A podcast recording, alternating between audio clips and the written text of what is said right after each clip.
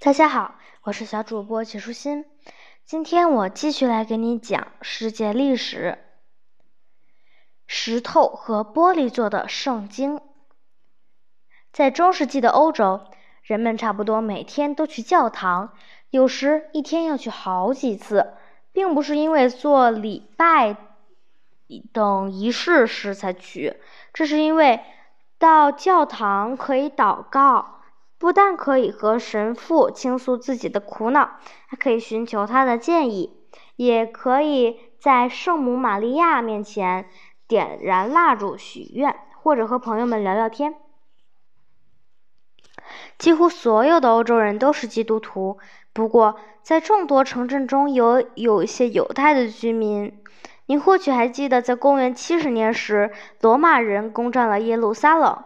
当地的犹太人不得不离开了他们的圣地，四处流亡。其中有些人就到了欧洲。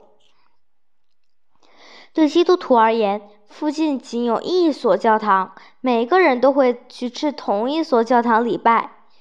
当然，那时还没有浸信会教徒、圣公会教徒、卫理公会派教徒之分，所有人都是基督徒。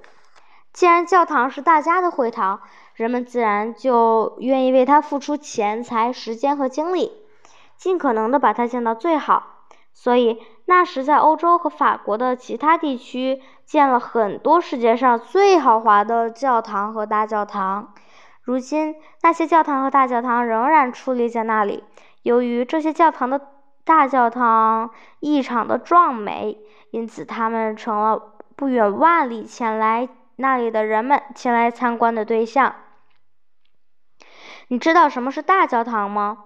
大教堂不仅面积特别大，更主要的，它是主教的教堂。由于在大教堂的圣坛上有一个专为主教而设的特殊的座椅，因此大教堂也叫做主教座堂。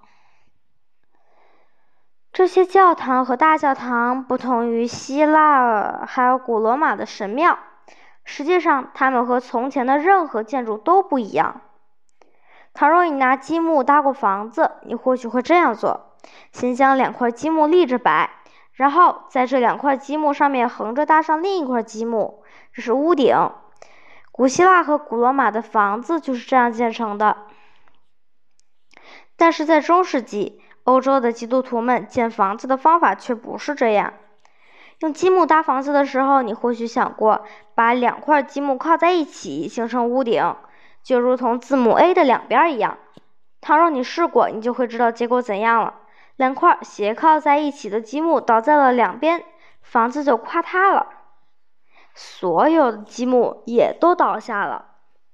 可是，欧洲的这些教堂几乎都是用这种方式建造的。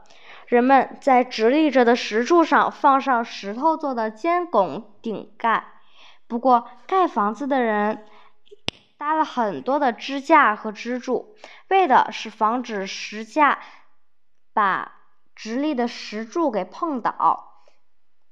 支架和支柱也都是用石头做的，这些石头做的支撑物叫做飞浮壁。意大利人认为用这种方法盖房子实在是疯了。他们觉得这样的建筑肯定不稳固，就如同纸牌搭的房子一样，很容易的就会倒塌。公元四百七十六年，哥特人曾将意大利人征服，当地的人们觉得他们野蛮无知，所以后来人们就用哥特式的来称那些。粗野愚昧的事物，我刚刚说到的这一类建筑也被称为哥特式的，尽管哥特人和这种建筑一点关系也没有。的确，通过我的描述，你或许会断定这种用飞浮地用做支撑的建筑，它一定会摇摇欲坠、丑陋不堪。可是实际上却并非如此，这些建筑不会东倒西歪。当然，如今也还完好无损，啊，当然偶尔也会有那么一两个的建筑因为盖的不仔细而倒塌，但是那些最大的、最好的还是保留了下来。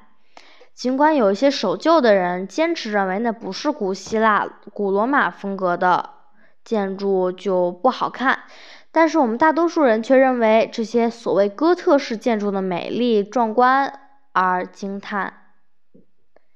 哥特式教堂还有些地方与希腊和罗马的神庙不同。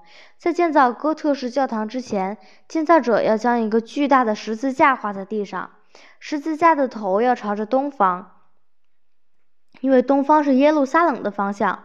然后教堂就按照这种十字架的设计来建造。这样在建成后，你从教堂高处俯瞰，整个教堂的形状就如同一个祭坛总朝向东方的十字架。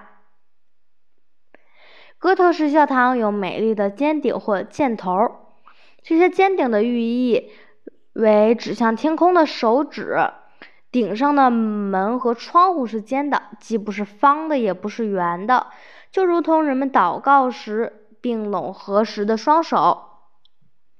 哥特式教堂差不多每一面都有大块的玻璃，可是这些大窗户是用彩色玻璃做成的美丽图画，并不是普通的白玻璃。不同颜色的小块玻璃拼在一起，看上去如同一幅幅精美的油画。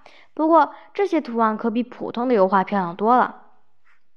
每当阳光照到彩色玻璃上面时，它们那些鲜艳的颜色就如同宝石那样耀眼夺目。蓝色就像晴空。黄色就如同阳光，红色就好似红宝石。圣经中的故事被画在这些玻璃图案上，这些玻璃图案就如同书里的彩色插图一样。不认识字的，或者是识字不是很多的人们，看到这些插图呢，就能大概的知道圣经里的故事了。圣徒、天使和圣经里面的人物肖像也被雕刻在教堂的石壁上。这些石像和美丽的玻璃插图相呼应，整个教堂看起来就如同是用石头和玻璃做成的圣经。除了这些神圣的事物，教堂里还有一些用石头做成的奇异的野兽雕像。这些野兽都是自然界中不存在的怪物。它们一般被摆放在屋檐的外面或角落里，有的时候还被用来做排水口，也就是滴水嘴。据说，它们可以将恶魔从这神圣的地方吓跑。没人知道这些哥特式教堂的建筑师和建造者是谁，也没人知道。制作出了那个石像和玻璃插图的雕刻家和艺术家在哪里？差不多每个人都为教堂出了力，人们直接为教堂付出了时间和劳动，并不是捐钱。雕刻石头或制作彩色玻璃的任务由男人负责，法医和祭坛布的缝制和刺绣则由女人负责。有些哥特式的教堂建成耗费了几百年的时间，因此最初建造教堂的那些工人们没有看到教堂完成就死了。其中，英国的坎特伯雷大教堂、巴黎圣母院大教堂、德德国的科隆大教堂和法国的沙特尔大教堂就是最著名的大教堂了。在上面所说的这些大教堂中，科隆大教堂。它的耗时是最长的，从开始动工一直过了近七百年，还没有彻底的完成。自中世纪开始，由于战乱频繁，有一些大教堂呢就毁于战火了。石头和珠宝般的玻璃精心建造成的哥特式教堂，其工艺极其细致，力求完美。如今。很多教堂仍然采用了尖塔、尖门、一些彩色玻璃窗等哥特式元素，就连祭坛的方向也向东。尽管他们在这些方面都模仿了哥特式的风格，但却很少见到哥特式教堂的石质天花板、飞浮壁和彩色的玻璃墙。真正的哥特式，它的耗费是巨大的，建造起来也相当的困难。现在的人们已经没有那么多的时间和金钱，还有兴趣来修造这样的建筑了。以上就是哥特式教堂的故事。请你记住，它跟哥特人一点关系都没有哦。今天的内容就是这些啦，小朋友，拜拜。